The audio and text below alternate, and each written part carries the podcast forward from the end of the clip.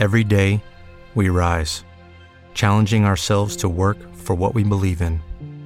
At U.S. Border Patrol, protecting our borders is more than a job, it's a calling.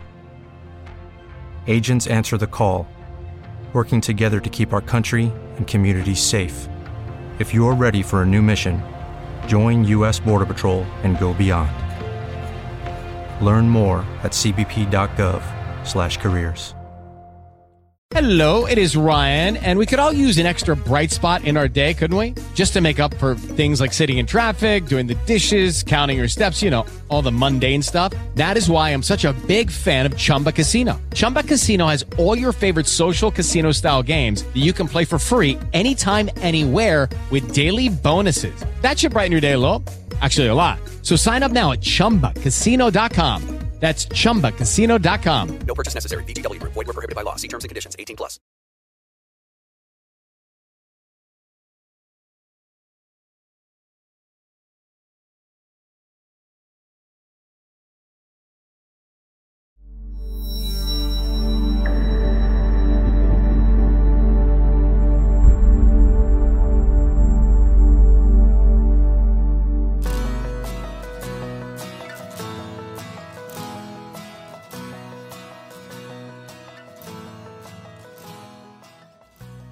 Vamos a, a dar inicio entonces a la en la noche de hoy a, a nuestra sesión, siempre recordando eh, lo que vimos la semana pasada.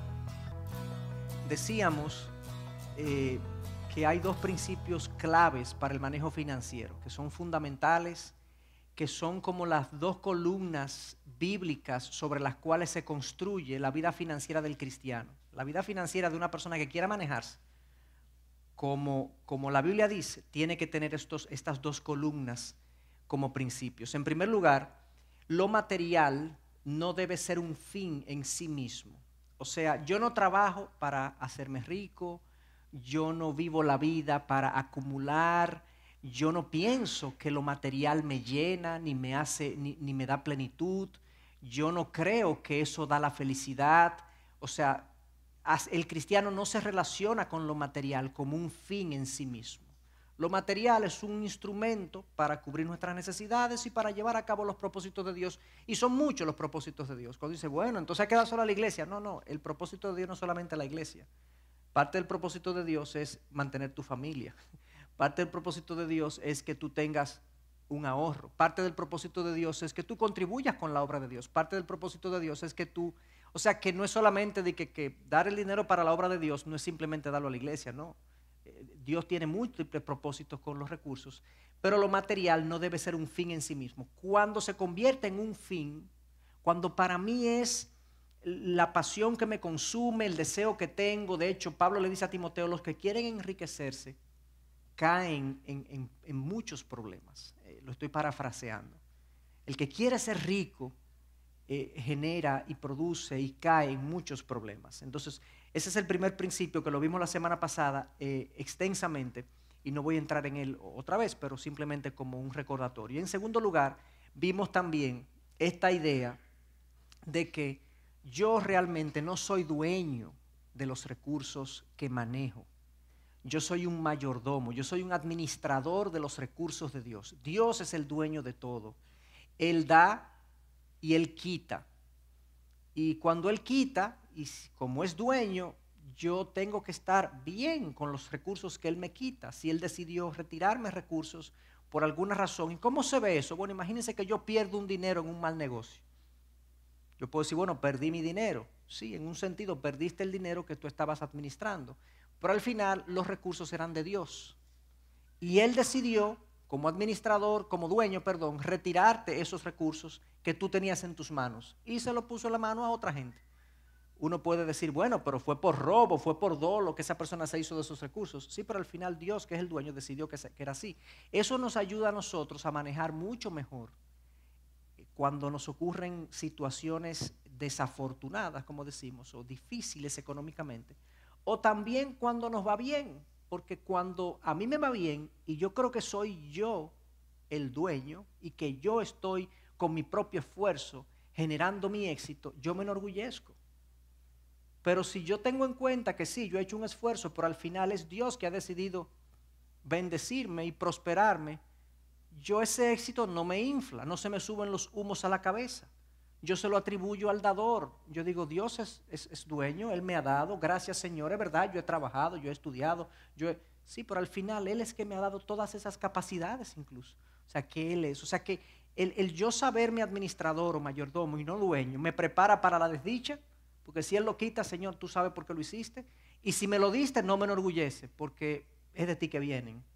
Me coloca en el, punto que yo debo de estar eh, en esta creación donde yo soy un administrador. Entonces, visto esos dos principios que lo vimos la semana pasada, yo quisiera pasar ahora a discutir un tema o hablar de un tema que he titulado Ahorrar es de sabios. Digamos que es un principio eh, de la palabra, el tema del ahorro, y lo vamos a ver a lo largo de, a lo largo de la noche de hoy. Em, cuando hablamos de ahorro en la Biblia, no es simplemente sacar una cantidad para yo ahorrar. Ah, tú tienes que ahorrar, ahorra. La Biblia considera el ahorro no solamente como algo que debe hacer la gente organizada, sino la gente sabia. O sea, le atribuye, la Biblia le atribuye al que ahorra sabiduría. Es sabio ahorrar. Y desde, desde ese punto de vista, hay tres personajes eh, tres tipos de personas en cuanto al ahorro, en cuanto a su nivel de ahorro.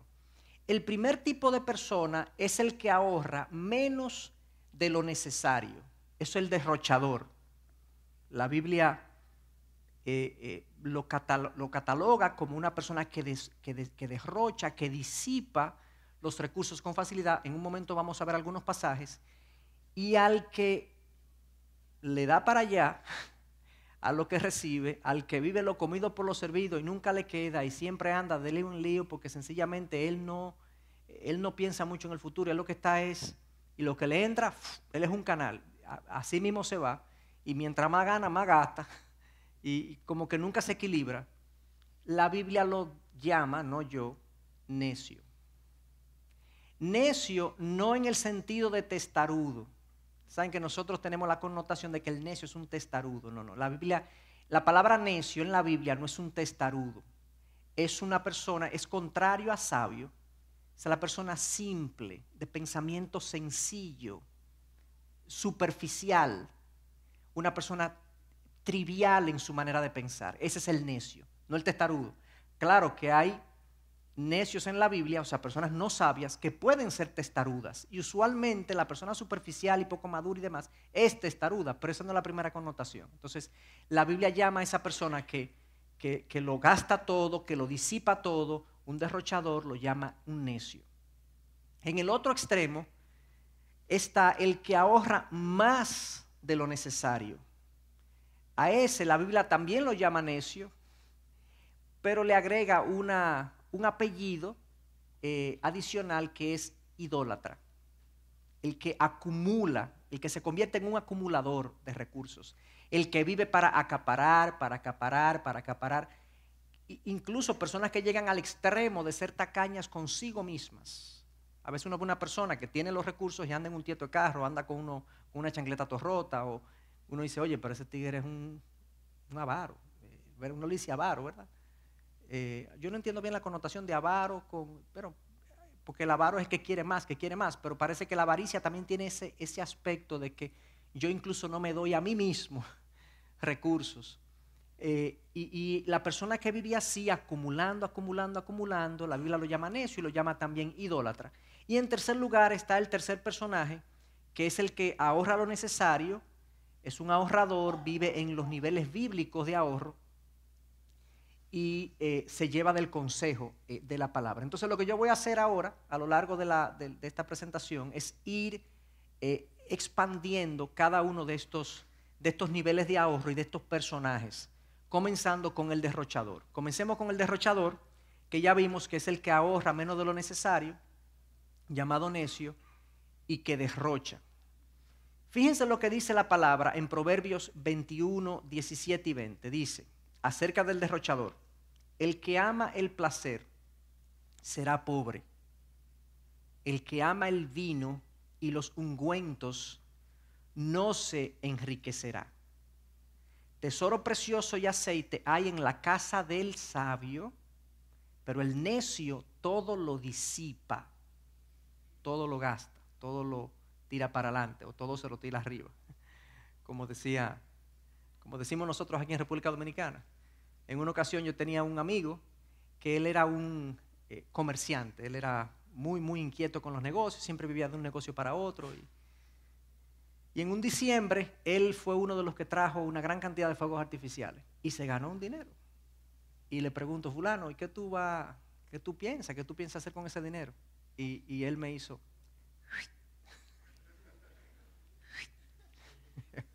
me lo voy a tirar arriba. No sé qué hizo al final con el dinero, pero no creo que haya sido una inversión muy sabia. Con esa expresión me quiso decir que a gozarlo. eh, e, este pasaje, este pasaje yo quiero, y a lo largo de, las sesiones, yo quiero también que quede cierta enseñanza acerca de cómo uno interpreta la Biblia, cómo uno puede sacar de la palabra las lecciones y exprimirla eh, para aplicaciones prácticas para nuestra vida. E, el, libro de Proverbios es un libro de principios generales de vida. Se le llama libro de sabiduría. Eh, y de hecho es una literatura de sabiduría junto con otros tres libros de la Biblia. Entonces, en el caso de Proverbios, uno lee como muchas eh, expresiones cortas que hablan de cómo es la vida, eh, cómo resultan las cosas en la práctica. Eh, no siempre es matemático el cumplimiento, porque estas no son promesas. O sea, eso no es que Dios está diciendo, el que ama el placer será pobre. No, porque hay mucha gente que ama el placer que no es pobre y no lo va a hacer nunca en su vida. Ok. Pero lo que sí nos está diciendo es que en general en, general, como principio de vida, la persona que se enfoca mucho en el placer, en el amor al vino y a los ungüentos, no, va, no le va a ir bien económicamente, porque está muy enfocado en, esa, en el placer, en la comodidad, en las cosas buenas de la vida y ta, ta, ta, ta, ta, y no va a querer trabajar como se requiere trabajar para tú poder ser un buen productor de recursos. Entonces, esto está en el libro de Proverbios y nos está dando algunas, algunas lecciones acerca de cómo la vida resulta. Entonces saquemos algunas lecciones a partir de, este pasaje. Fíjense que aquí eh, habla de eh, quién es que será pobre, el que ama el placer. O sea, el que disfruta de algún placer o el que le gusta el placer va a ser pobre, no dice el que ama el placer. Recuérdense de primera de Timoteo que habla el que ama el dinero el amor al dinero es raíz de todos los males. El amor al dinero. E, esa expresión indica el afecto desmedido, el deseo desmedido por las cosas materiales. Es la raíz de todos los males. En este caso está haciendo alusión a que a una persona que lo que quiere es estar siempre eh, disfrutando, pasándola bien. Hace uso del vino y los ungüentos que eran típicos de la buena vida en esa época. El ungüento eran, eran aceites eh, en, esa, en esa región, era una región muy árida, muy desértica. Cuando los ricos se daban muchas, muchos tratamientos de piel, muchos humectantes con aceites especiales de oliva y otros aceites. Entonces, esto es una referencia al vino y el ungüento, a la buena vida que los ricos se daban en esa época. Pero fíjense lo que, lo que se condena aquí. El que ama el placer, el que ama el vino, el amor desmedido, la atención desmedida a estas cosas buenas de la vida va a producir y a generar un empobrecimiento en general en la gente. Por el contrario, fíjense el otro versículo, por el contrario, tesoro precioso y aceite hay en la casa del sabio. Eh, ¿Por qué? Porque el necio todo lo disipa. El sabio guarda un poco, eh, no consume todo lo que le entra. El necio todo lo bota, todo lo disipa, todo lo gasta. Entonces, ¿por qué la gente derrocha según este pasaje? Bueno, ya dijimos, el amor por la buena vida. O sea, ¿por qué se derrocha? En el pasaje anterior dice que el necio todo lo disipa. ¿Por qué se derrocha? Bueno, el amor por la buena vida. Y vuelvo y le digo, la buena vida es buena. Eh, Dios incluso nos da cosas para que nosotros las disfrutemos. Si yo me puedo comer una buena carne un día, yo no me siento culpable por comerme una buena carne si la puedo pagar, está dentro de mi presupuesto, se dio la oportunidad, yo me compro una buena carne y me como una buena carne con mi familia. Y me como y voy a un bonito lugar y disfruto de esas cosas, hay que disfrutarlo. siempre todo dentro del nivel de vida que Dios me ha dado. Yo no puedo, porque me gusta la carne, gastarlo todo en carne. Ay, que a mí me gusta la carne. Yo soy loco con una carne. Pero ¿y si no tengo para comprar la carne? No, no, no, pero eso es que esa carne, yo no puedo dejar comprar la carne. Eh, Eso hay, que, eso hay que tenerlo.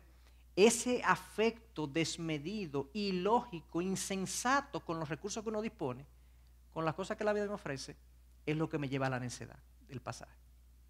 Entonces, esta persona que ama la buena vida posiblemente tienda a descuidar ciertas responsabilidades, porque él está atendiendo cosas que, que él disfruta y que él le gusta.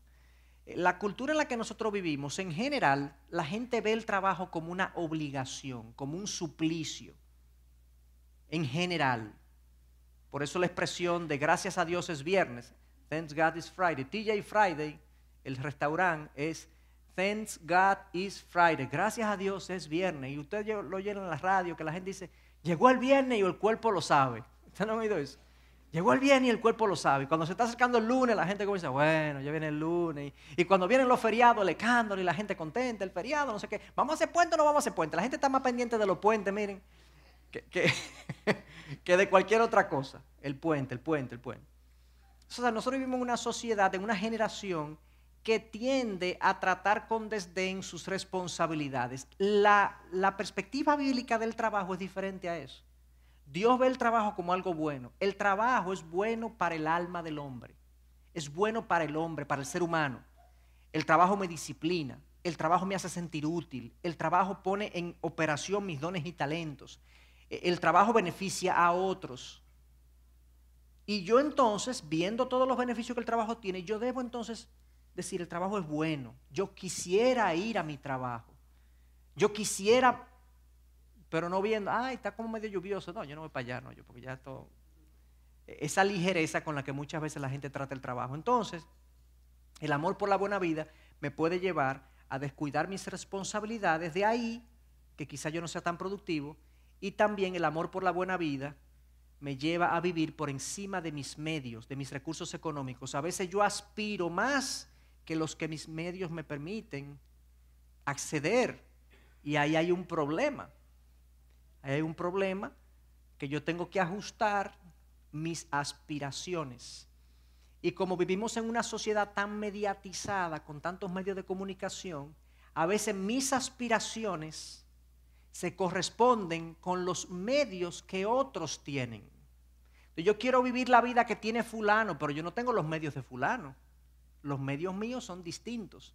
A mí me ha pasado, eso se lo digo como experiencia, cuando yo, antes de yo dedicarme al ministerio, yo, por mi función de economista y de consultor independiente, yo iba a muchas reuniones de gente de muchos recursos. Entonces, en ese ambiente, eh, dicho sea de paso, gracias al Señor, el Señor proveyó para mis necesidades, yo, eh, digamos, transité por esa carrera y el Señor prosperó mis manos, prosperó mi trabajo, gracias al Señor. Pero yo no era un individuo, yo no me considero rico en el sentido de la gente con la que yo me reunía. Bueno, en esos ambientes, Hello, it is Ryan, and we could all use an extra bright spot in our day, couldn't we? Just to make up for things like sitting in traffic, doing the dishes, counting your steps, you know, all the mundane stuff. That is why I'm such a big fan of Chumba Casino. Chumba Casino has all your favorite social casino style games that you can play for free anytime, anywhere with daily bonuses. That should brighten your day a little. Actually, a lot. So sign up now at chumbacasino.com. That's chumbacasino.com. No purchase necessary. Group. Void were prohibited by law. See terms and conditions. 18 plus. Hello, it is Ryan, and I was on a flight the other day playing one of my favorite social spin slot games on chumbacasino.com. I looked over at the person sitting next to me, and you know what they were doing? They were also playing Chumba Casino. Coincidence? I think not. Everybody's loving having fun with it. Chumba Casino is home to hundreds of casino style games that you can play for free anytime, anywhere, even at 30,000 feet. So sign up now at chumbacasino.com to claim your free welcome bonus. That's chumbacasino.com and live the Chumba life. No purchase necessary. VGW Group. Void were prohibited by law. See terms and conditions. 18 plus. una vez yo estaba eh, viendo una computadora que una cosa, un escándalo, eran las primeras Macs, hace unos años de eso, eran unas Macs que tenían como una bolita abajo y tenían como un cuellito que hacían así. Entonces costaba como 5 mil dólares en ese momento la computadora. Y yo digo, wow, qué, qué bonita, qué bonita está. Que... Entonces dice el, el- el señor con el que yo estaba, ah, pero eso lo trae fulano, eh, fulano, y estaba ahí fulano, fulano, mándale una, chacho, a su casa. Digo yo, pero, pero, pero, pero, espérese. No, no, no, eso vale 5 mil dólares, yo no, yo no puedo comprar eso ahora, o sea, no. No, no, pero eso no es nada, porque para él no era nada. En ese momento, eso era como, es una vergüenza que este individuo con el que yo estoy trabajando, siendo consultor de él, yo le diga que no, que yo no voy a comprar algo de 5 mil dólares. Eso era una vergüenza para mí, pero yo no podía, eso estaba por encima de mi posibilidad en ese momento. Yo le dije, no, no, no, no, no, no me mande nada, está muy bonita, pero yo no quiero computadora. Y, y- y eso me pasó. Y me pasó en otra ocasión, ya esto, eh, eso lo manejé bien, pero en otra ocasión yo me vi tentado. Llegamos varios a una reunión el carro mío era el carro más sencillo. Y yo hago así. Y yo espero que todo el mundo se baje. Cuando todo el mundo entró, yo entré. ¿Por qué yo me avergüenzo? ¿Por qué yo me avergüenzo? O sea, me avergoncé. Y me avergoncé y, y junto con la vergüenza, yo me, ya yo me estaba defendiendo una idea de que yo debía cambiar el carro. Porque esta es la gente con la que yo me muevo. ¿Entiendes? Estas son la gente con la que yo me muevo. Yo, o sea, en este ambiente, esto es lo que se requiere un carro mejor que este. Y yo me estaba, de- yo me estaba autovendiendo un carro. Pero no yo, no, yo no puedo vivir con los medios de ellos. Mi nivel de aspiración tiene que corresponderse con mis medios, no con los recursos que tiene el ambiente en el que yo me muevo. Es con mis medios. Y yo entiendo que mucha gente vive la vida que ve a otros vivir y no la vida que sus recursos le permite vivir. Y se enredan mucho. Y eso eh, tiene muchas razones de ser, pero eh, entonces el amor por la buena vida o los temores o las inseguridades personales nos va a llevar a vivir por encima de nuestras posibilidades. Otra razón por la que la persona derrocha recursos es la falta de dominio propio. Eh, me gusta la buena vida o quiero vivir según viven los otros y como no tengo el control de, de mis deseos y de mis decisiones, yo sencillamente tomo decisiones que a veces me meten en problemas. Yo digo que en los matrimonios muchas veces el dominio propio de la pareja, Dios lo colocó en la esposa. Es como, como que así es que funciona, yo no sé por qué. Yo como que usualmente, bueno, sí he pasado en algunos casos donde el esposo se queja de que la esposa es muy derrochadora. Pero normalmente el esposo es que no tiene la cabeza bien puesta en términos de, de manejo financiero. Y la esposa siempre más ordenada, ella siempre viene con su libreta. El esposo siempre tiene los números como, como así, como a veces como en el techo que lo escriben, porque yo con la consejería financiera, yo le pregunto informaciones a la gente y la gente mira para el techo. Entonces yo- la esposa a veces saca la libretita o el celular y dice, no, no, es así, así, así, así, sí. Bueno, pero gracias a Dios por la esposa y su organización. Pero la falta de control y de dominio propio muchas veces nos, nos genera problemas porque yo puedo tener un deseo, está bien, tú puedes tener un deseo, pero no lo deje, no lo deje manifestarse. Tú no puedes hacer tarjetazos si tú no puedes, tú no puedes comprar ese carro si tú no puedes. O sea, tú tienes que adecuar tu dominio propio y tu control personal, tiene que adecuarte a vivir según la vida que Dios, el dueño de los recursos, ha dicho eh, que es- ese es el nivel en que tú vas a vivir. Cuando yo vivo por encima de mi nivel, yo le estoy diciendo al dueño, yo no estoy de acuerdo con tu paga. Yo no estoy de acuerdo con, el salario que tú me has puesto, Dios. Yo tengo que vivir más, más allá de lo que tú me has dado y lo que me has colocado. Y eso obviamente es un tipo de rebeldía y de rebelión en mi corazón. Entonces, falta de dominio propio me induce a darle para allá las cosas y no tener, eh, eh, no vivir según mis medios. Y usualmente también uno derrocha porque hay un descontento presente en mi corazón. No estoy satisfecho ni contento con lo que tengo y por lo tanto estoy siempre queriendo, deseando, aspirando cosas nuevas, cosas más grandes, cosas mejores, cosas más finas. Y eso me mete en constantes problemas, la falta de contentamiento. Una cosa es aspirar legítimamente, imagínense que yo tengo un vehículo de ciertos años ya y yo quiero cambiarlo en algún tiempo X, Eso es una aspiración legítima. Pero hay gente que se compra el vehículo nuevo y al año ya quiere porque hay uno más bonito, más brilloso, más eh, deportivo, más, más ajustado. ¿Me explico? Y genera ese descontento e, e insatisfacción del carro en el que anda, de la ropa que tiene, del apartamento en el que vive, de la comida que come, de los restaurantes a los que va, a los que puede ir, genera un descontento, una especie de murmuración interna que le produce a la persona, yo lo he visto eso, un estado de como de amargura constante. Él, él no está contento o ella no está contenta. Ni los sitios donde va, ni la ropa que tiene, ni el carro en el que anda, ni el apartamento que tiene. Entonces él está y entonces el hijo, se, el hijo bota un jugo. Pero muchacho, el diámetro, ¿qué es lo que tú estás haciendo? No sé qué, Explota porque hay una insatisfacción con, su, con el nivel de vida en el que esa persona se encuentra y genera una irritabilidad con el esposo, con el hijo, con el empleado. Y lo que hay de fondo es un descontento con la vida. Que eso no existe. La vida no, no es un personaje. Cuando yo tengo un descontento con la vida, es un descontento con Dios. Porque Dios es el que controla todo, dice la palabra. Es Dios. Esa famosa canción de Gracias a la vida que me ha dado tanto. ¿Te acuerdan esa canción? Los, mayores ya recuerdan esa canción. No, la vida no da, la vida no es un personaje. Eh, Dios da las cosas. Entonces, estas son las cosas que llevan a una persona a colocarse como un derrochador. Le gusta demasiado las cosas buenas, no tiene control en sus impulsos, le da para allá, sumado a eso esa salsita de descontento y produce una vida de que todo lo que le llega lo gasta, todo lo que produce lo, lo, disipa y nunca tiene, nunca puede ahorrar. Eso es un problema. Pero fíjense que todas estas cosas no son problemas financieros, son problemas del carácter de la persona y de la forma como la persona aborda su vida, cómo la persona se acomoda a los recursos que Dios le ha dado. Eh, eh, los niveles de aceptación que yo tengo con Dios hacia lo que me, ha ofrecido. O sea, son cosas que tienen que ver con el corazón, con el carácter, con la, con la forma como la persona vive. Y, no hay que ser un financista para ser ordenado financieramente. Pero si tú tienes un carácter controlado, contento, gozoso, tú vas a generar un orden financiero. Entonces, vayámonos al otro extremo.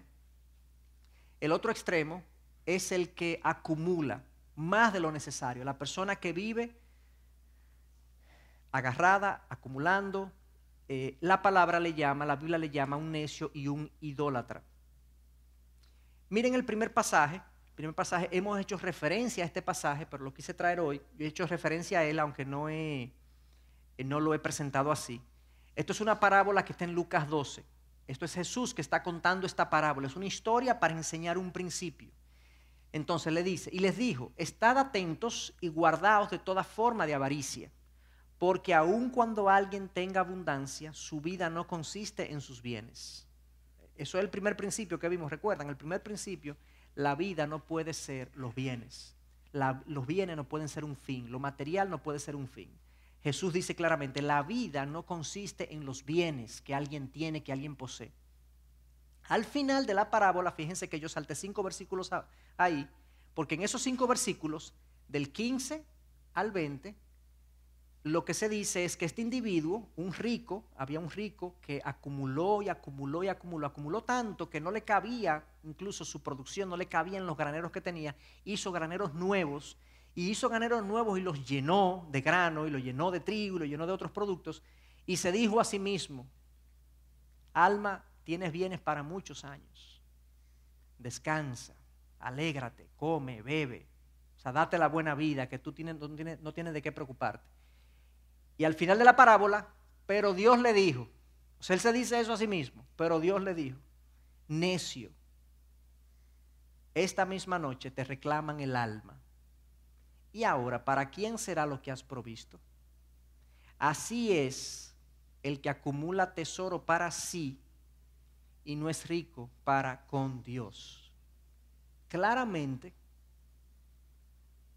en esta parábola está clarísimo cómo Cristo está, teje este personaje y es un personaje que dice que se dijo a sí mismo, en ningún momento se habla de la familia de este individuo, En ningún momento se habla que este individuo, en lugar de hacer graneros más grandes, pudo haber pensado, o sea, él pudo pensar de compartir parte de su exceso de producción. No, no, no. Él hace graneros más grandes para acumular más y se dice a sí mismo, ya yo tengo suficiente.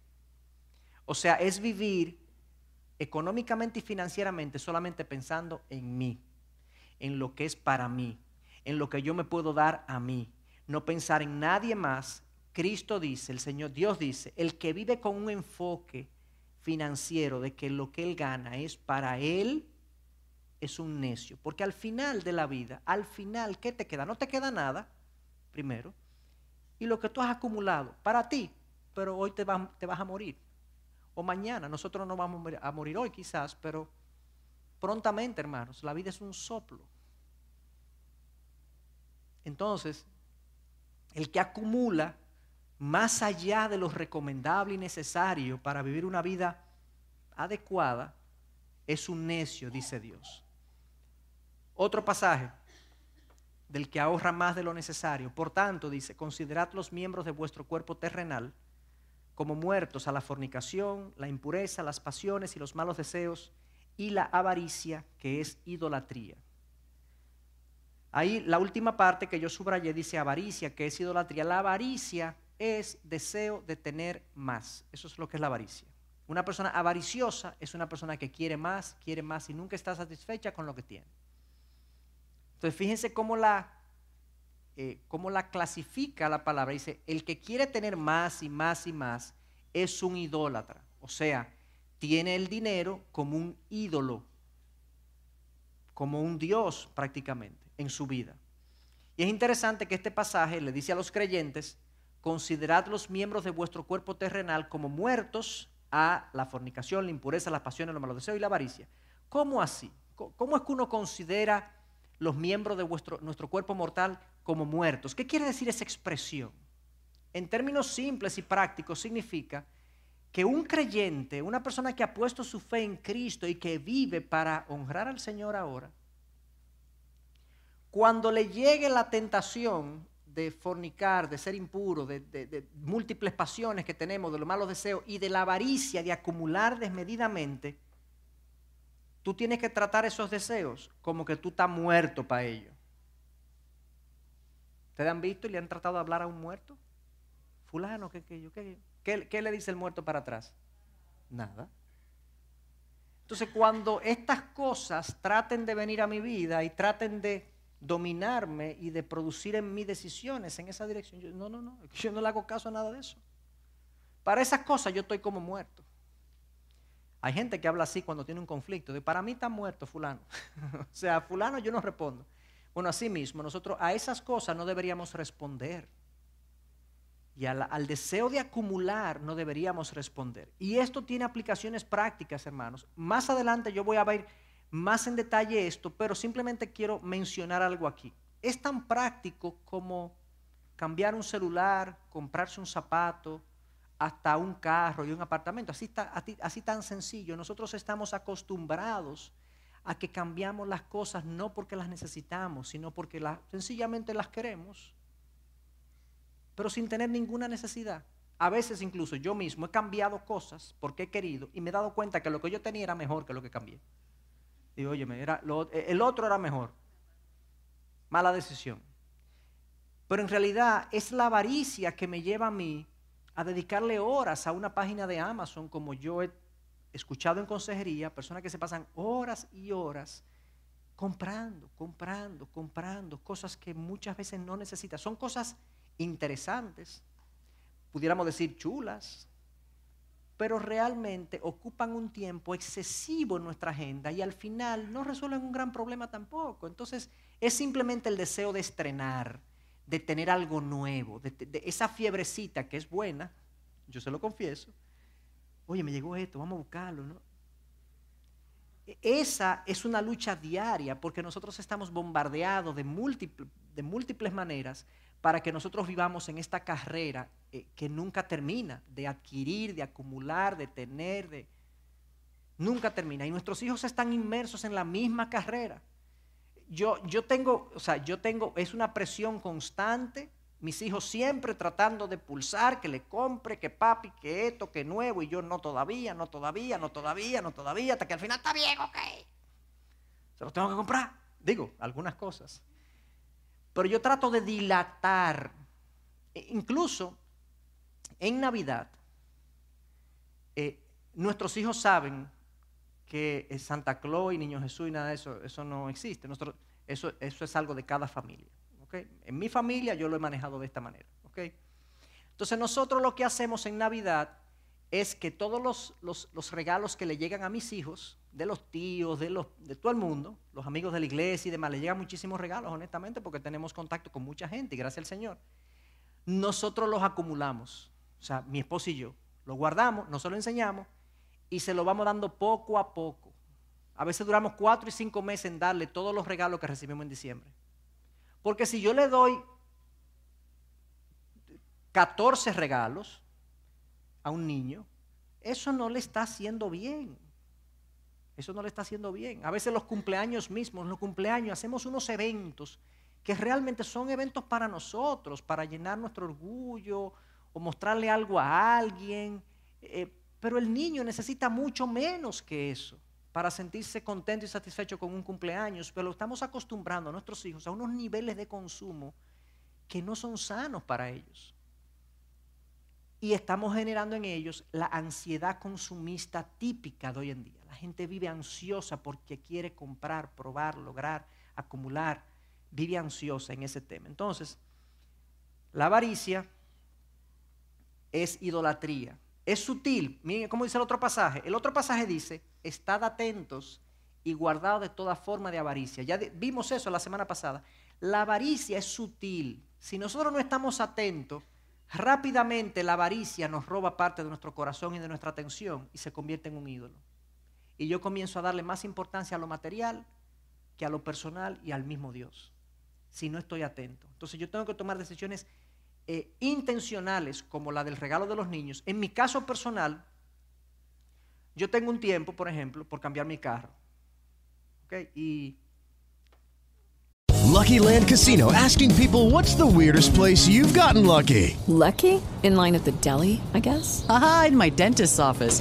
More than once, actually. Do I have to say? Yes, you do. In the car before my kids' PTA meeting. Really? Yes. Excuse me, what's the weirdest place you've gotten lucky? I never win and tell. Well, there you have it. You can get lucky anywhere playing at LuckyLandSlots.com. Play for free right now. Are you feeling lucky? No purchase necessary. Void where prohibited by law. 18 plus. Terms and conditions apply. See website for details. Entonces, yo, yo creo que yo creo que lo necesito, pero no me siento tranquilo. y tengo como un año y medio dándole vuelta. Estoy loco porque me dé un palo el carro, para ver si, para ver si encuentro la razón de finalmente decirle a mi esposa, mira, mira, mira, mira lo que ese carro me hizo.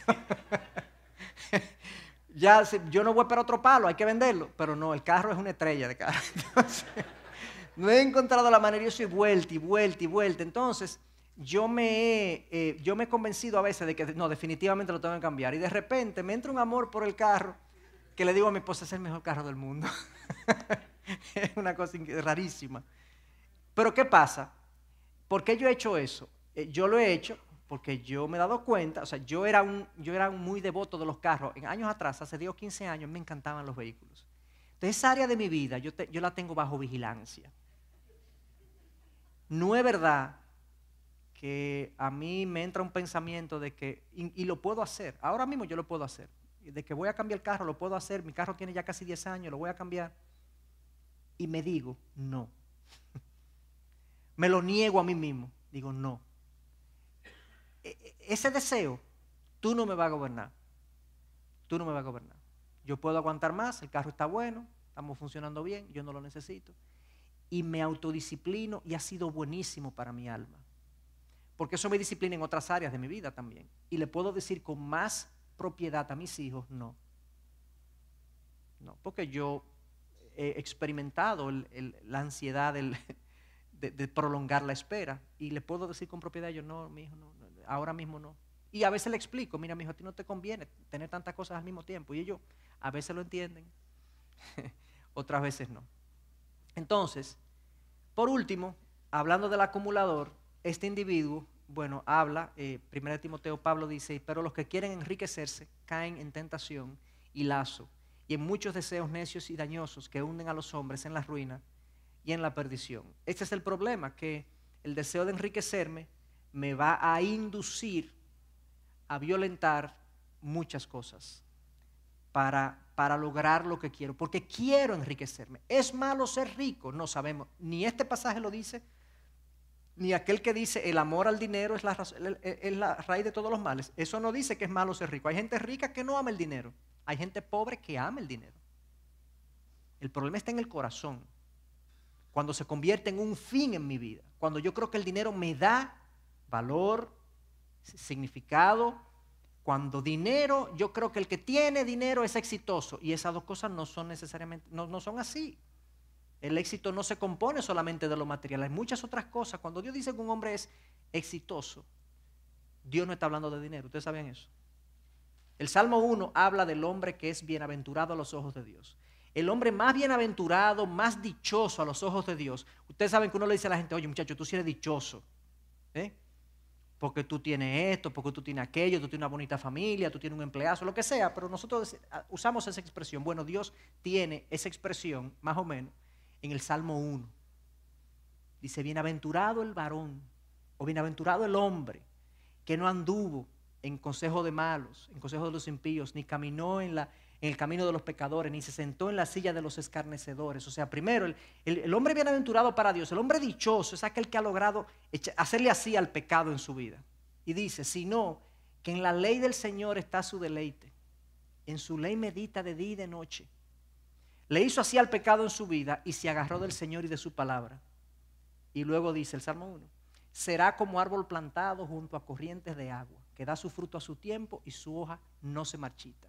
En todo lo que hace, prospera.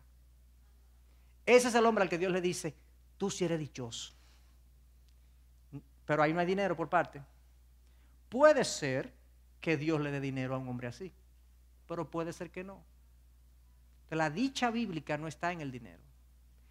Eh, el dinero es algo secundario en la palabra. Si uno lo tiene, qué bueno, aprendamos a manejarlo. Si uno no lo tiene, gloria a Dios, Él sabe por qué no lo tenemos.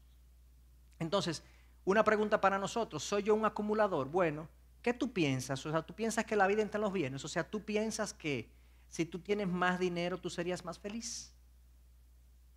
Eso es un pensamiento engañoso.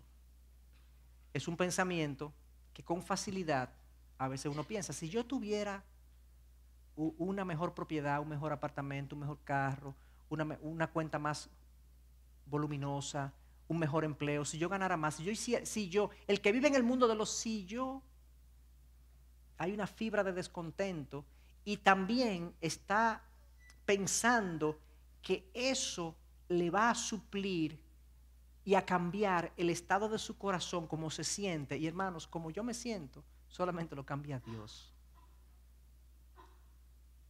Yo puedo no tener nada y si tengo a Dios como mi máximo tesoro, yo me siento bien.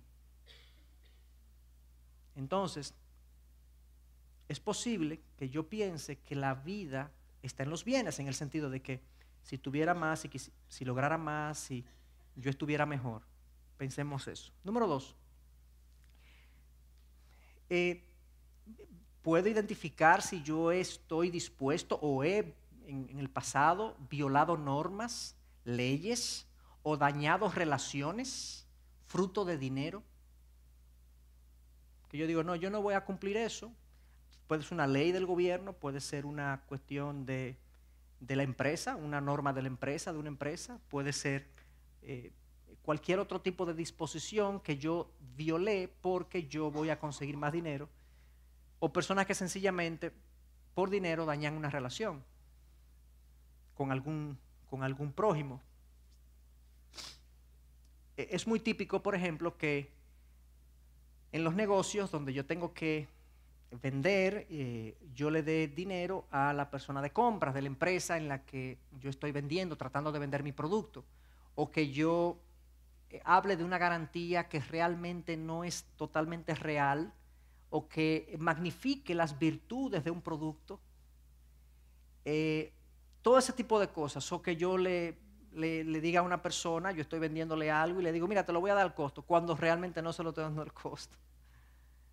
Eh, Son muchas trampas en las que nosotros caemos de mentiras, de falta de integridad, de falta de transparencia. Eh, eh, mira, te voy a mandar el asunto mañana y yo sé que mañana no se lo voy a mandar, pero yo para tranquilizar a la persona y pues digo una mentira y falto a mi palabra. Todo eso me hace a mí quizás un individuo oportunista, acumulador, interesado en el dinero más que en la integridad, más que en la verdad. Otra pregunta es, ¿hay en mí generosidad desinteresada? Eh, Lo pongo entre comillas porque la real generosidad no tiene un interés. O sea, si tú me das algo a mí esperando algo a cambio, eso no es generosidad, ¿correcto? ¿O sí? No, no es generosidad. Eso es un intercambio de favores. Cristo en un momento dado le dice claramente a sus discípulos, oye, no inviten a los que lo pueden invitar a ustedes, inviten a la gente que no le puede devolver el favor. Eso es una real generosidad. Dios nos da a nosotros, ¿cómo es la generosidad de Dios? Dios nos da a nosotros sin esperar nada a cambio. Dios no necesita nada de nosotros. Incluso Él hace salir el sol sobre buenos y malos y manda la lluvia sobre buenos y malos.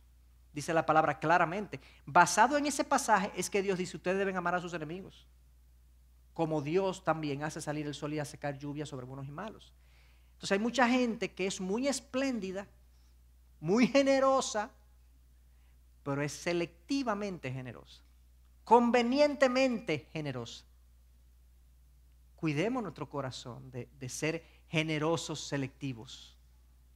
De que a fulano sí, porque fulano eso es una oportunidad para mí, un escalón para mí, es una puerta para mí. Yo entonces con fulano sí soy detallista y generoso. Y...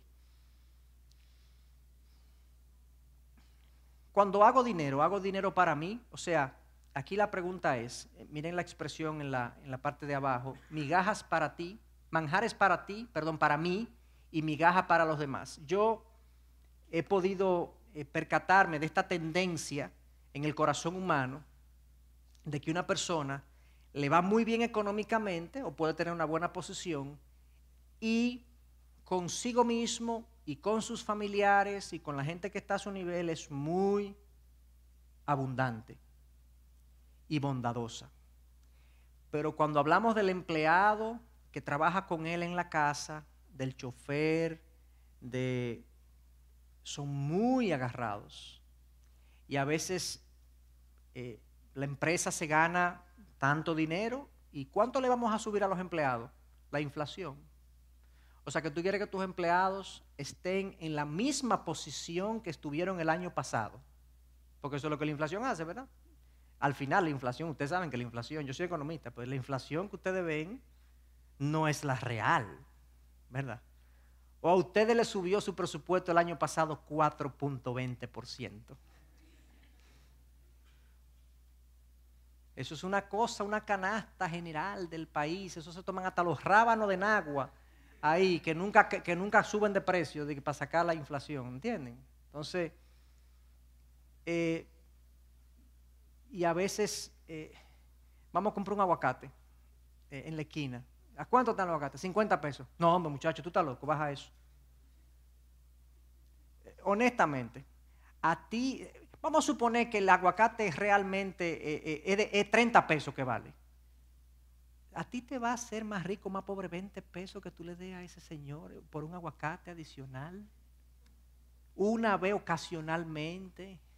Porque si tú tienes un negocio de aguacate, que tú compras un millón de aguacates semana- semanales, pues tú entonces negocia el precio.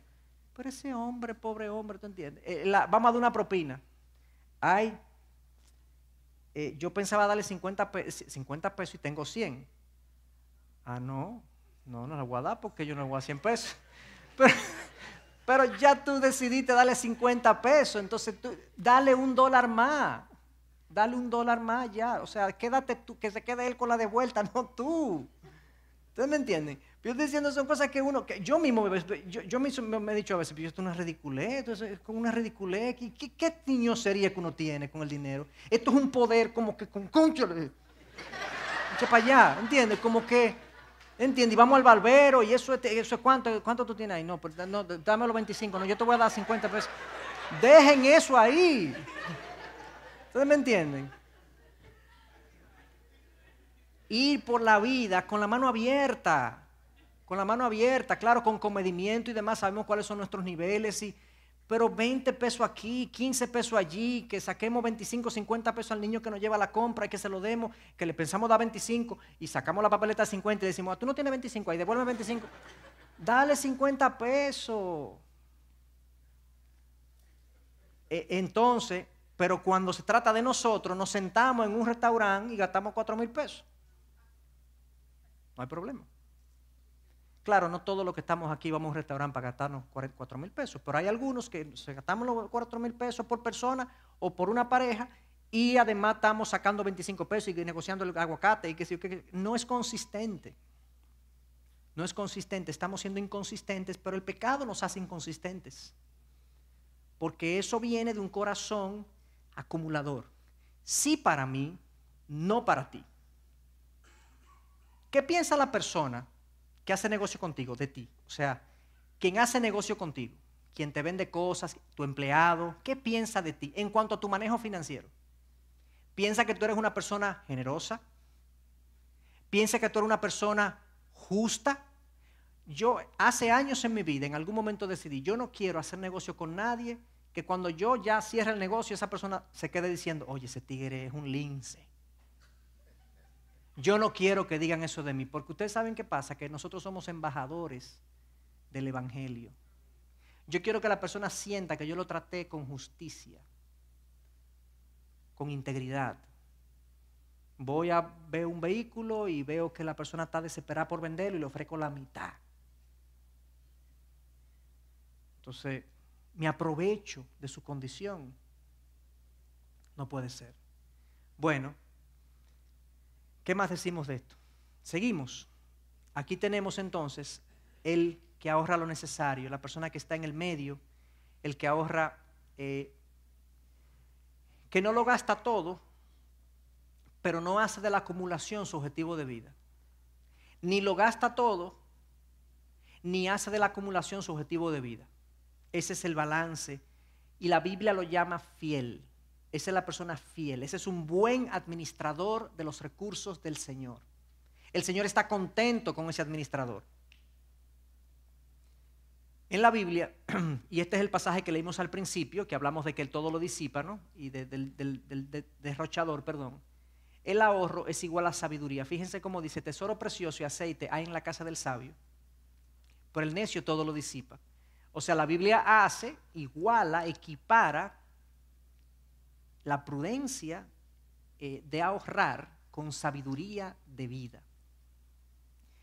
Y hay una historia que muchos de ustedes conocen de las vacas gordas y las vacas flacas de José, que está en Génesis 41. Es una historia real, no es una historia ficticia ni una parábola, es una historia real de un sueño que tiene el faraón, donde José lo interpreta, donde él ve siete vacas gordas saliendo del Nilo, siete vacas flacas saliendo del Nilo, representando siete años buenos y siete años malos.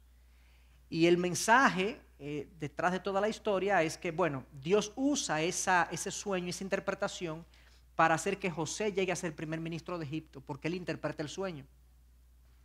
Y aquí la sabiduría detrás de la historia es que el tiempo de vacas gordas, en el tiempo de vacas gordas, tenemos que ser prudentes y ahorrar porque hay un tiempo de vacas flacas que puede venir, que no sabemos cuándo es, que puede venir. Mucha gente entiende las cosas al revés. En el tiempo de vacas gordas, dale para allá que estamos bien. Y en el tiempo de vacas flacas, recoge que estamos en olla. Pero la sabiduría bíblica es al revés.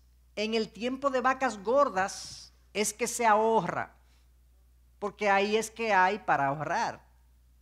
Claro que nosotros, si las cosas van bien, podemos darnos ciertas libertades, pero tenemos que pensar que quizás ese tiempo no dure para siempre y probablemente no dure para siempre. Lo más probable es que no dure para siempre. Y por lo tanto yo debo anticipar eso. El sabio piensa, guarda, tesoro precioso y aceite hay en casa del sabio, pero el necio todo lo disipa.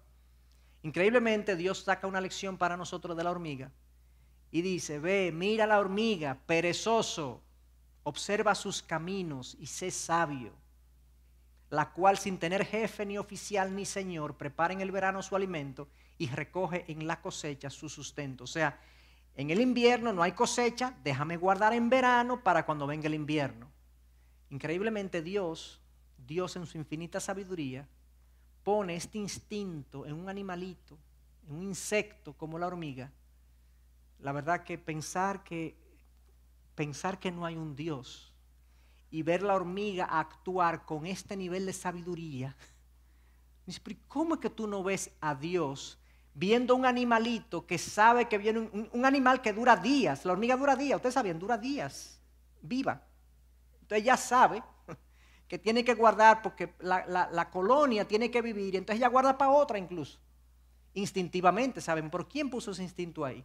un instinto de guardar cuando hay para consumir cuando no hay. Lo mismo de las vacas flacas y las vacas gordas, que es algo de sabiduría. Entonces, ¿por qué ahorrar es de sabios? Como que quiero, quiero eh, ir aterrizando en algunas cosas eh, eh, específicas, concluyendo este tema.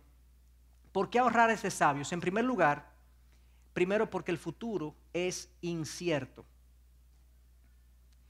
Nadie conoce el futuro, nadie. Dios sí, pero yo no. Gastarlo todo es suponer que todo va a ir bien. Es un tipo de arrogancia. De hecho, Santiago, en su capítulo 4, lo llama arrogancia. El yo decir, voy para aquella ciudad y voy a ganar dinero y nos va a ir bien, dice, eso es arrogancia. Tú deberías decir, si Dios quiere, si Dios permite, lograremos esto, haremos aquello. Dios es que sabe. Entonces, ¿qué pasa? mucha gente, muchos de nosotros, no, suponemos, no reconocemos esta incertidumbre del futuro, vivimos en el límite de nuestros recursos y cuando vienen las situaciones difíciles no tenemos para responder. La mayoría de los problemas financieros que yo manejo en consejería es, no es porque la persona no tiene empleo, ni porque la persona eh, eh, no generas, es porque se le presentó algo, una serie de circunstancias que se le juntaron, imprevistos, que no anticiparon y ahora están en un problema. Y ahí yo pongo la palabra margen. ¿A qué me refiero con eso? Para unir esto a, esta palabra. Bueno, nosotros tenemos que vivir con cierto margen, precisamente porque el futuro es incierto. Los imprevistos no son imprevistos si tú los prevés. de hecho, por definición, en este mundo no hay imprevistos. En un sentido, estoy hablando, estoy haciendo un juego de palabras, porque yo tengo que saber que van a pasar cosas que yo no sé. Esos imprevistos, prevélos. Eh, haz, haz, que no sean imprevistos y prevé. Tú lo que no sabes qué es específicamente lo que va a venir, pero tú sabes que algo va a venir, porque nunca falta un una, ¿cómo dicen? Una cuestión en el sancocho, una, exactamente, nunca falta. Entonces, el imprevisto es previsto si tú lo anticipas. Pero hay gente que vive al margen. Por ejemplo, una persona que va a comprar un vehículo, tengo el ejemplo del vehículo porque el, vehículo yo creo que es una realidad de todos y con toda esta feria y todas estas oportunidades, pues mucha gente se mete en estos líos. Entonces, eh, voy a comprar un vehículo porque la feria de popular o la feria de reserva lo está ofreciendo a 8.65%, tasa fija a 3 años, a 4 años, entonces el banco me presta hasta un 30% de mi salario, que la cuota representa un 30% de mi salario, yo gano 30 mil pesos, me prestan un valor que, cuya cuota sea 10 mil pesos. Entonces, eh, Nada. ¿Y cuánto tú vas a coger? No, no, yo lo voy a coger todo porque eso es una oportunidad, es una, facilidad financiera. Eh, eh, esta palabra que, lo que es como una, una, una, humareda para que tú te metas en el gancho. Entonces, eh, digo, no estoy en contra de algunos préstamos bien manejados, pero Pero bueno, esta facilidad financiera, bueno, tú lo vas a coger, tú ganas 30 mil pesos y te vas a meter en una cuota de 10 mil pesos para pagar un carro. Sí, sí, sí, sí, claro, ya yo hice todos los cálculos. Mire, la gasolina es tanto, que saca el carro. Ok, 10 mil pesos mensuales. Ay, pastor, mire, eh, yo pensaba que el carro daba 35 kilómetros por galón, pero da 22. La gasolina no son, no son 3, son 6 mil pesos mensuales. Entonces, no, y ahora el banco me llamó que va a subir la cuota porque la situación económica, yo no vi la cláusula esa que indicaba que, ante situaciones mayores de, de- de movimiento financiero ellos podían subir la cuota, me la subieron cuatro puntos y la cuota me subió de 10 mil a 13 mil 500, más los 3 mil pesos de gasolina son 6 mil. Entonces ahora el carro representa la mitad de tu salario. Imagínese cómo, cómo, uno cómo uno iba a anticipar eso. Sí, pero ¿por qué te metiste en una cuota que era el máximo de cuota que tú podías? O sea, tú, tú compraste el carro, pero no puedes salir en el carro ahora, porque no hay gasolina. ¿eh? Entonces, eh, eh, vamos a, vamos a salir en el carro. ¿Para dónde vamos, papi? No, no, vamos a andar por ahí, porque no podemos comprarnos ni un helado. Entonces tú abres la ventana, le sacas la cabeza a los muchachos, para que ellos vayan viendo, porque no hay dinero para comprarle un helado. No hay margen. No hay margen. Y vivimos así. Entonces, vivimos al límite. ¿Cuánto el banco me puede dar? Vamos a comprar un apartamento y nos compramos el apartamento que no hay, no hay un sofá, ni una silla, ni un comedor, ni una nevera, eh, pero tenemos el apartamento que vale medio millón de pesos por encima de lo que realmente nosotros podíamos pagar. Entonces, en ese escenario viene el imprevisto y se imagínese, vino ese imprevisto. Claro, porque es que tú te pusiste una soga al cuello. Tienes que tener un margen. Coge un carro que tú pagues 6 mil pesos de cuota, no 10. Pero yo puedo pagar 10. No, ahora tú puedes pagar 10, pero ¿y cuando venga el imprevisto? Entonces, y así eso se da en todos los órdenes, en todos los órdenes. Eso es lo primero que tenemos que... Por eso es que es de sabio ahorrar. La segunda razón por la que es de sabio ahorrar es porque hay necesidades futuras ciertas, necesidades futuras ciertas. La mayoría de los que estamos aquí, bueno, todo lo que tenemos aquí, tenemos padres. Nuestros padres están envejeciendo, ¿verdad? Yo he manejado muchos casos de personas que llegan pidiendo ayuda, que necesitan un aporte, que necesitan un préstamo porque el papá se enfermó, hubo que internar, internar la mamá y entonces no tienen seguro porque a esa edad no le dan seguro y hay un problema mayor porque yo no anticipo, ay, tú no sabías que tu papá iba para allá. Tú tienes 10 años trabajando bien, yo gano bien, pastor, yo gano bien, pero mire, todos mis ingresos están comprometidos. Yo tengo un préstamo aquí, tengo un préstamo para el carro, tengo un préstamo para... Tú no tienes ningún margen para acomodar una necesidad que tú sabías que venía, una necesidad cierta. Eh, algunos de los que estamos aquí tenemos hijos, mi hijo mayor tiene 11 años, en 7 años hay que buscarle un vehículo a ese muchachito porque él va para la universidad. Yo tengo, que, yo tengo que saber eso ahora y tengo que tomar decisiones ahora. Yo tengo que tener una cierta cantidad, un vehículo modesto, pero en su momento yo le tengo que comprar un vehículo, porque en esta ciudad no se va a poder andar en, ese momento. Entonces yo no voy a salir para la universidad a llevar muchachos. Entonces tengo que anticiparme a eso, tengo que pagarle a la universidad. Entonces, hay necesidades futuras ciertas que tenemos que anticipar. Es de sabios ahorrar. Y en, segundo, y en tercer lugar, es de sabios ahorrar porque combate el materialismo. Y de, esto no tenemos que hablar. Como les puse el ejemplo de mí, eh, en mi caso, yo le he dicho que no a ciertos deseos de hacer ciertas inversiones porque no le voy a dar el gusto a mi deseo y voy a aprender a, eh, a manejarme internamente. ¿Se fijan por qué es de, es de sabio? Por eso que la Biblia dice, es sabio ahorrar, es sabio.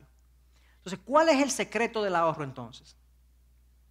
Esto es quizá lo más complejo que vamos a ver en, todas la, la, las sesiones que vamos a ver. Es, es una fórmula matemática compleja, le digo honestamente, pero, pero la vamos a entender. El secreto del ahorro es el siguiente, que el ingreso sea mayor que el gasto. es, es, difícil de entender, ¿verdad? Es muy, muy complejo, es sumamente complejo. Si tú logras eso, tú eres capaz de ahorrar. Eso no es fácil. Eso no es fácil. Se lo digo porque lo he visto múltiples veces. En cuanto al ingreso, yo he visto muchas personas que no saben exactamente cuánto que le cae en la cuenta. Asalariados. que él sabe que tiene un salario de tanto, él no sabe exactamente cuánto que le descuentan de, de seguridad social, de impuestos, él no sabe exactamente cuánto que le descuentan del último préstamo que cogió en la empresa, y hay una- un préstamo de nómina vía el banco que yo qué, que también le descuentan, él no sabe exactamente cuándo. Y yo he tenido en mi oficina personas, yo le digo, bueno, vamos, tú tienes un problema. ¿Cu- ¿Cuánto tú recibes mensualmente? Y la persona entonces, como yo le dije, cara. Eh, pero incluyendo, di- sí, sí, incluyelo todo. Todo, todo lo que tú recibes. Bueno, más o menos, ya yo me doy cuenta que la persona nunca ha hecho un presupuesto. Inmediatamente la persona comienza a pensar cuánto es que gana. Y si tiene negocio propio, la mayoría de la gente maneja el negocio propio como una caja chica, no tiene un salario asignado, eh, se maneja según sus necesidades, no tiene un orden en los ingresos. Y mucha gente desconoce sus ingresos, mucho más los gastos. ¿Cuánto es tu presupuesto mensual?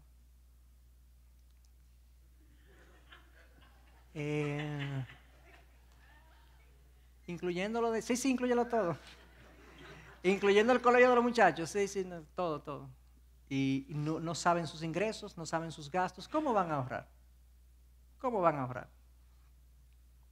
La mayoría, yo a todo el mundo que pasa por consejería financiera, yo le pido, hazte un presupuesto. Y en el 100% de los casos de los presupuestos que yo he revisado, tienen el presupuesto subvaluado de gastos en un 25 a 30%. En el 100%, por- nunca nadie me ha producido un presupuesto bien. Yo lo veo y le digo, ¿y el seguro del carro? Ah, no, porque eso es anual. Ajá. Sí, pon ¿Cuánto es anual? 20 mil pesos. Ah, pon 1.866 pesos mensuales. Ah, ah, bueno, bueno. Y tú no le pones goma al carro, goma, goma. ¿Cuánto, cuánto tiempo? No, pero eso es cada dos años. Sí, son 25 mil pesos cada dos años. Ponla ahí, ¿verdad? Y ropa, tú no compras ropa. No, pastor, eso de cada año un día. Exactamente, ponlo ahí. Cada año un día, tú compras ropa. Y la bomba de tu casa no se daña, la alarma no hay que darle mantenimiento, los áreas no hay que darle mantenimiento, los compresores no se dañan, no, nada de eso. Sí, pero imagínese cómo uno, no, pero tú tienes que poner un valor específico, un valor, porque cuando viene el palo, que la bomba vale 25 mil pesos, 30 mil pesos, ay, pastor, ¿y quién iba a prever eso? Eso es, exactamente.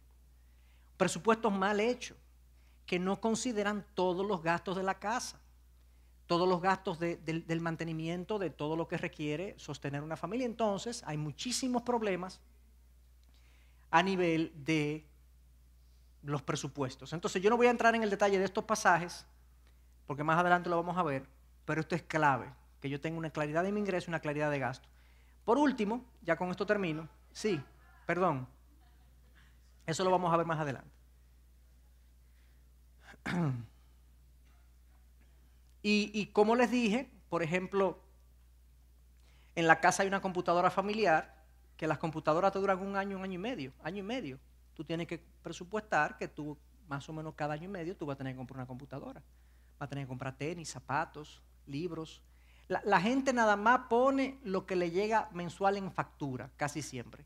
Eh, en algunos casos yo me encuentro gente que es un poquito más rigurosa, incluye todo lo que yo les acabo de decir. Entonces, por eso es que la gente llega y dice, pastor, yo no sé lo que, yo no sé lo que es. O sea, yo no, he- he pichado que está el, el- el fondo porque yo no entiendo por dónde que se va.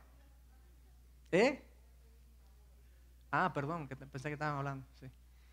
Eh, se va de una manera que no identifico porque yo no le... Tengo que pagar el seguro, pero no lo puse en el presupuesto y no sé dónde se fue, pero se fue ahí. Entonces el ahorro en la práctica, ya estos son cinco consejos, seis con cinco, cinco consejos, que como les dije, vamos a, a- detenernos más adelante en ellos. En primer lugar, en primer lugar, presupuesta. Tiene que haber un presupuesto en la familia que contemple ingresos y gastos bien hechos. Yo voy a da- dar unas plantillas que le pueden ayudar a los que le interesen a hacer un presupuesto bien hecho. Sí, exacto. Exacto. Una plantilla que le pueda ayudar a eso. Lo primero es presupuestar. Lo segundo es que para ahorrar yo tengo que ahorrar intencionalmente. Esto, esto es muy importante porque yo puedo ahorrar de dos maneras, residualmente o intencionalmente. Residualmente es que hay gente que ahorra así, lo que le sobra lo ahorra. ¿A alguien le sobra aquí? Casi nunca sobra. Casi nunca sobra. Si tú no pones el ahorro como una decisión de familia arriba en el presupuesto, yo voy a ahorrar 5 mil pesos mensuales. Porque eso es más o menos lo que yo entiendo que lo puedo hacer. Y eso implica que si tenemos que dejar de comer fuera dos días, lo vamos a hacer. Si tenemos que dejar de ir al cine dos días, lo vamos a hacer. Si tenemos que bajar el plan del celular, lo vamos a hacer. Pero el, ahorro está arriba, en la cabeza del presupuesto. Si lo dejas abajo, después de la línea de que gastos, ¿eh?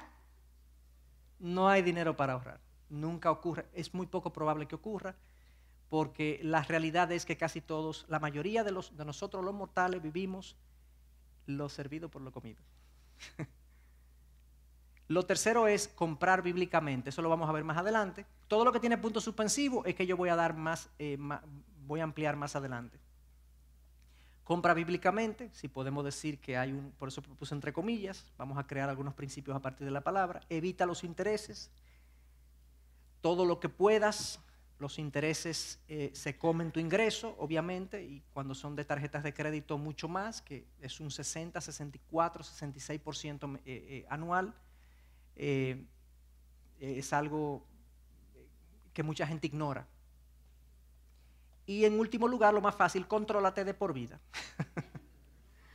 Todo esto de por vida, para que tú puedas eh, llegar a tu eh, edad final o tiempo final aquí en la tierra con cierta tranquilidad en el ámbito financiero. El dinero, hermanos, es una prueba para nosotros. El dinero, eh, eh, ahí en el manejo del dinero y de los recursos económicos se manifiestan nuestros pecados, nuestras indisciplinas, nuestros desórdenes. Dios nos disciplina por medio de nuestra vida financiera y nos enseña, nos instruye, no- nos, nos endereza, nos ordena, eh, nos revela pecados por medio del manejo de nuestra vida financiera. El manejo de las finanzas es una prueba para nosotros. Por eso el salmista le decía al Señor, Señor, no me dé tan poco que te maldiga, ni tanto que te olvide. Porque nosotros estamos ahí como que siempre. Si me da poco, nos estamos quejando. Oye, y si no da mucho, entonces ignoramos a Dios. Es una prueba para el ser humano. Por eso es mi oración que el Señor, pues a través de toda esta, esta reflexión, pues nos ayude a no solamente a manejar las finanzas bien, sino entonces a darnos cuenta que hay que reparar cosas aquí para que entonces las finanzas sean ordenadas y sean, y sean manejadas adecuadamente.